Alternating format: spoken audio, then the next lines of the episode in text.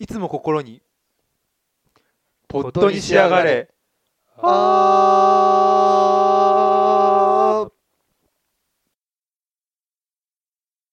もう僕は期待値低かったですね、すごい、まあ、それこそさっきも話の続きだけど、アイドル映画ってだけで、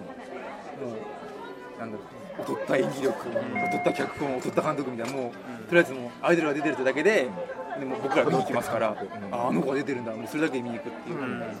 感じなんで、まあ、その単純な映画の質としては、あんまり期待しなかった、見えちゃおうみたいな感じだったけど、見てやっぱ引き込まれ、まあ、さっきのももクロさんの演技力もそうだけど、割とこう飽きさせない、うん。そうだね。うんそうそれは俺も。やっぱりよくできてたっていうのが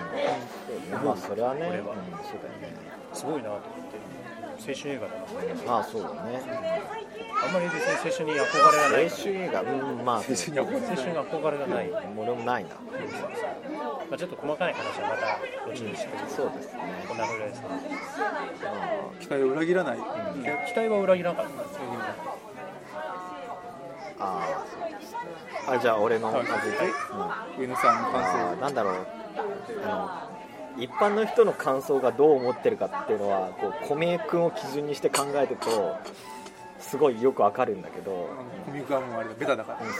ら、俺の感想は大体周りの人とすごい外れてるあれだったんででこの映画に対してもなんか俺は前情報ですごい面白い映画だってすでに聞いてたから一緒だね。聞いてたような気がしてでまあポスターなんか見るとちょっとオッとするようなさ、うん。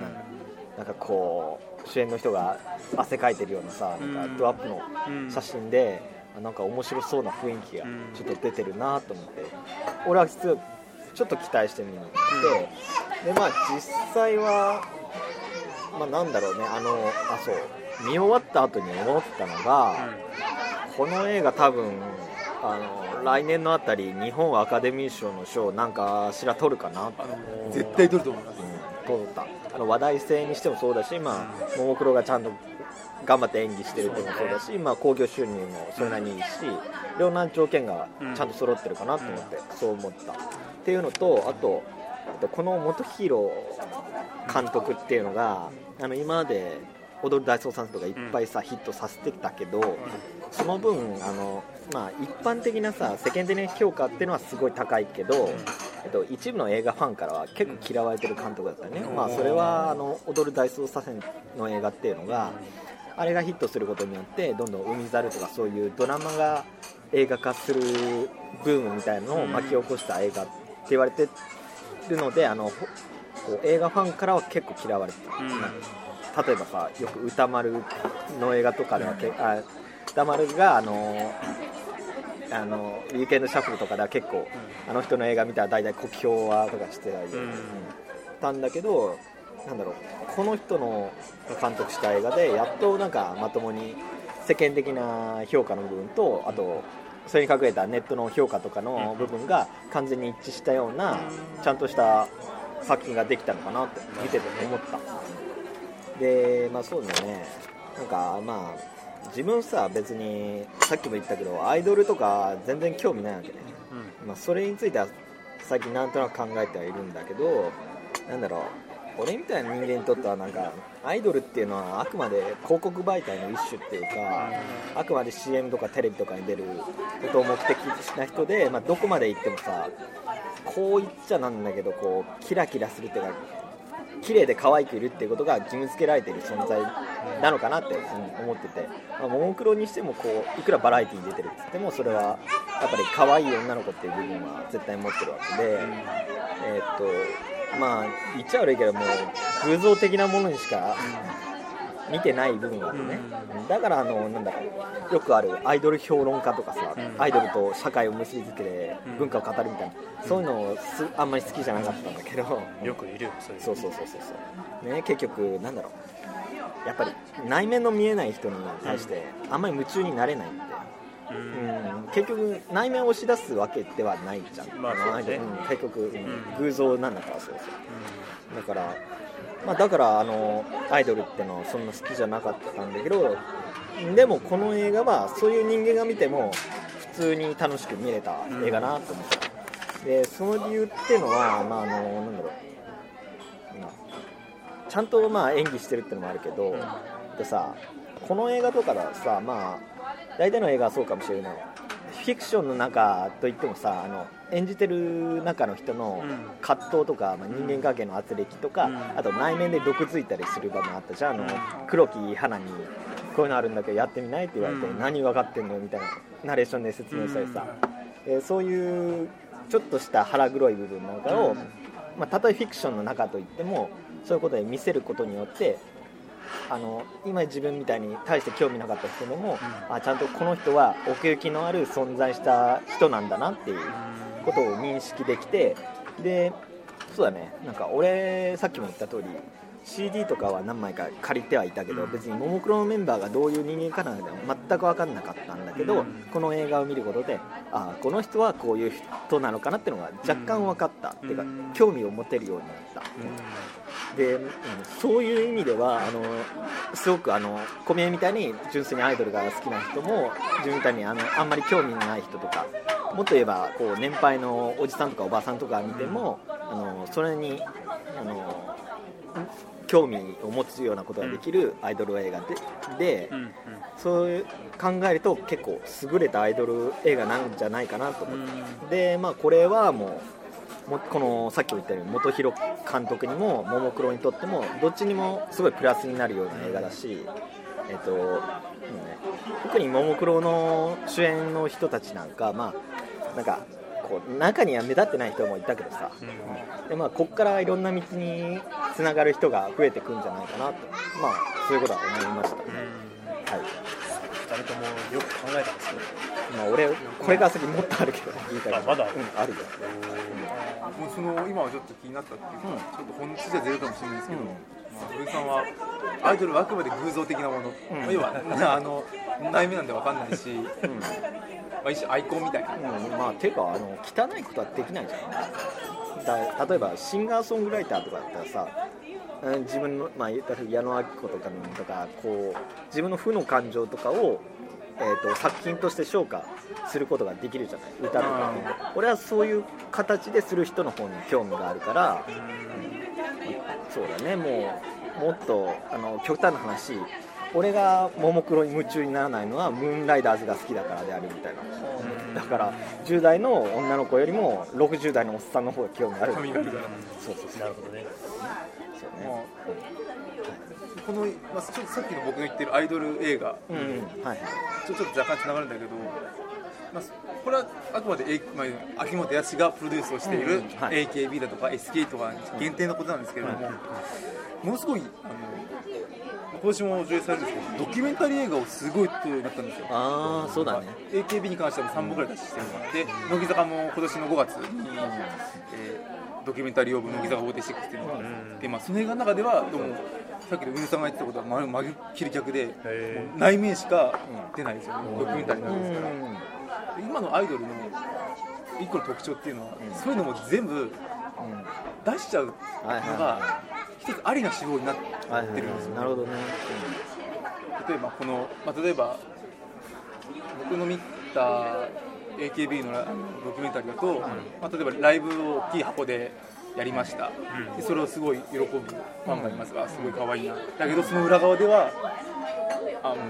前田敦子ぶっ取れてましたみたいな、あでそれその後それなんかすごい顔してまあ、した。ああ、っていうようなことを結構平気でうん、うん。秋元康という人が出すそうだねですね。本来見せちゃいけない部分ねそれはもう結構乃木坂に関しても例外ではなくて、結構今あの、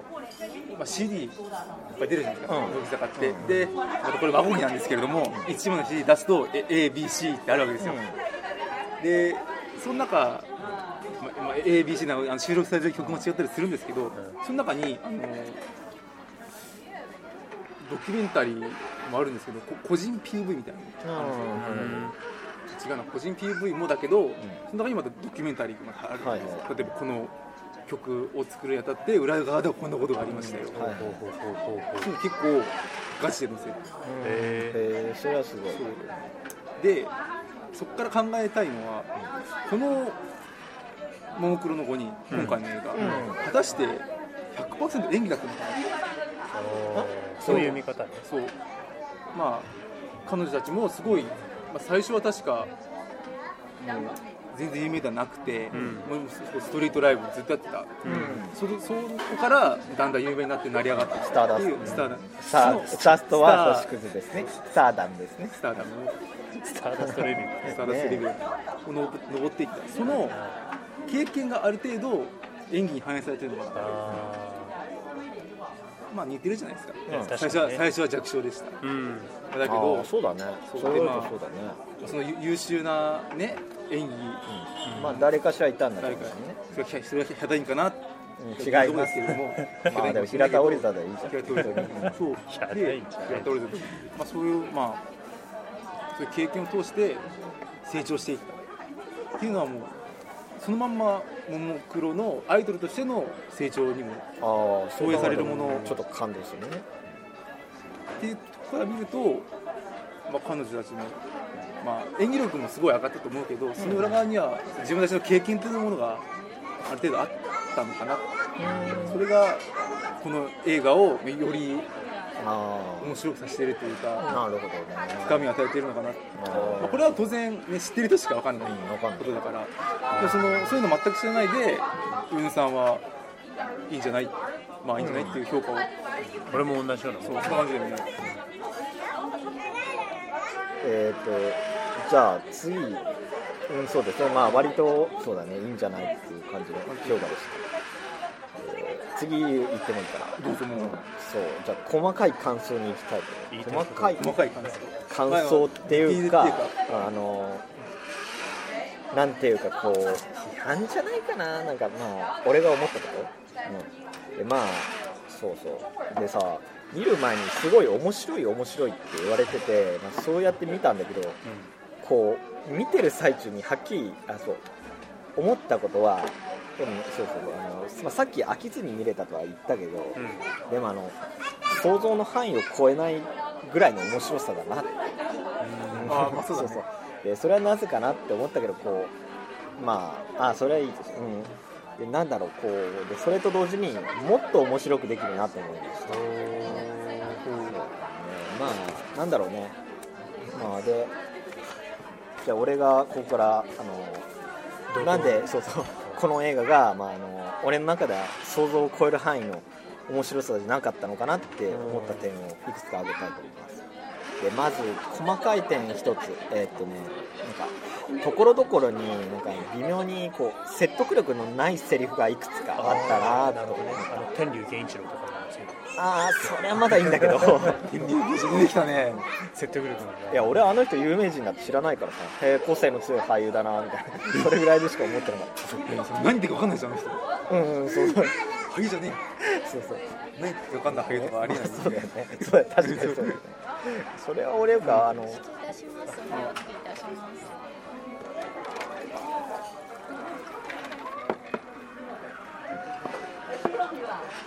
あ僕大丈まあそういう意味では俺は天竜源一郎よりあの松崎しげるの登場の方が変だなとは思ったんだけど。夫あれはもうすごいあフジテレビ的ですよね。最後の最後。に一番最後のね。あのちょっと横道それるけどさあの出し方ってさドラマとかでクリフハンガー的な出し方だなと思ったんだけどさあのクリフハンガーって要するに連続ドラマで次の話に引っ張るために最後意外な終わり方にさせるっていうやつで、なんだろうしげるのしげるの出方はあの最初声だけ聞こえて顔が映りそうになった時点でカットが切れて別の人が会話してるシーンになってでその後にあの最後の最後映画の最後の最後に、えー、と23秒だけ顔が映って画面がまた切り替わるっていう映し方。それはもう完全にこう映画とかあ連続ドラマで、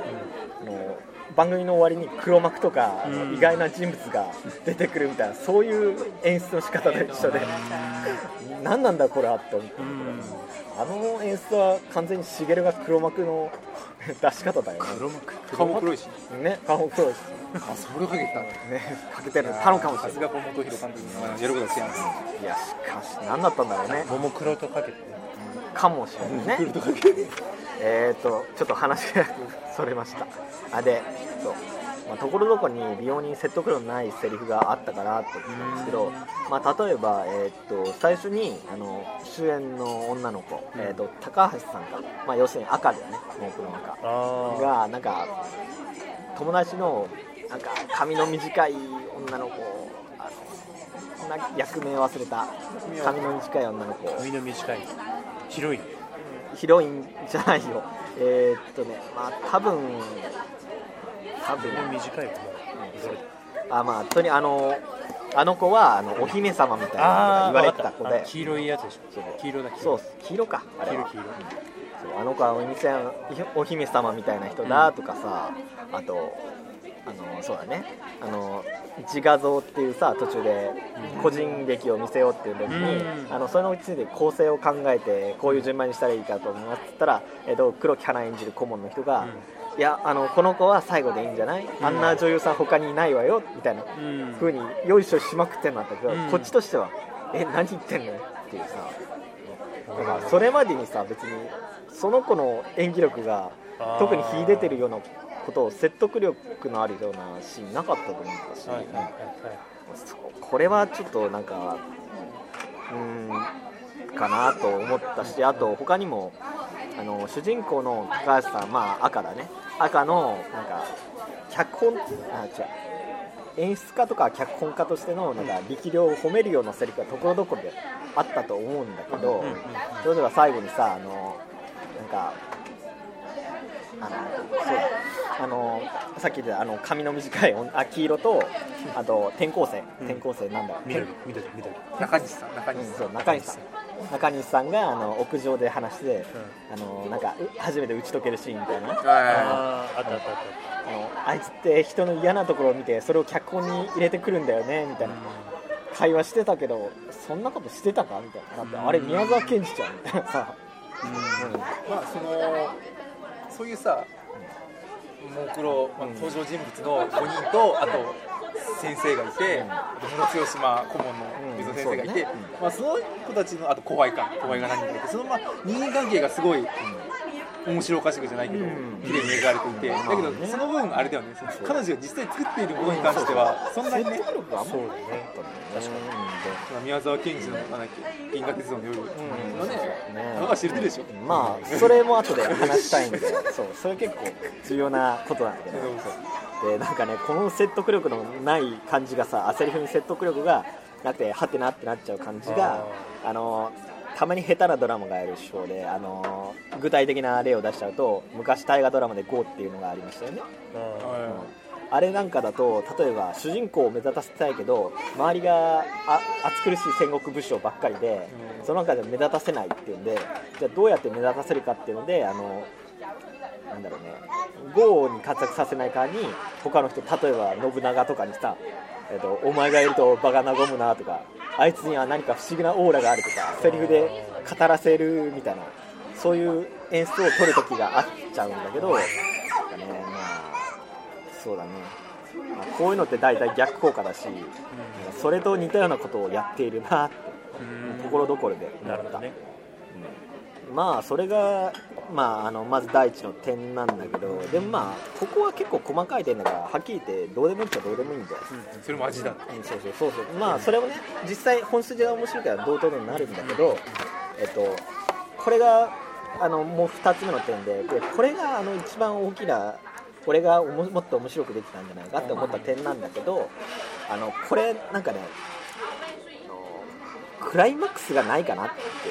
思った。あのそうさっきあのよく言ってたけど飽きがなく全編見れたっていうのは逆を返せばあのクライマックス盛り上げどころがなかったかなって。うんだからすごい面白いっていう感情じゃなかったかなって。思うそう。なるほどね。うんそう実際あの映画にクライマックスを上げるとしたら、あの土地リマクタ地区大会ですよああそうかそうか。そう小宮はそう感じたそう僕はね、まあ、そこはなんかまあ要は彼女がすごい進めている、まあ、銀河鉄の夜、銀河鉄の夜っていう舞台がまあ一応完結して、た場面じゃないですかもうそこが一番おおって思ったねあミスるんだあとまあ強いてあげるならその後のミーティングみたいなあ先生になったけど頑張ろうみたいなことがあったと思うけどでも確かに終わり方はね、こう余裕残してましたね。でなんでかなって思ったらさあのあのまあ俺がこんなこと偉そうな言うのはあれだけどあの物語っていうのはあの映画でも小説でも基本的な王道としては、えー、と最初にあの主人公は何らかの原因であの負の感情とかコンプレックスを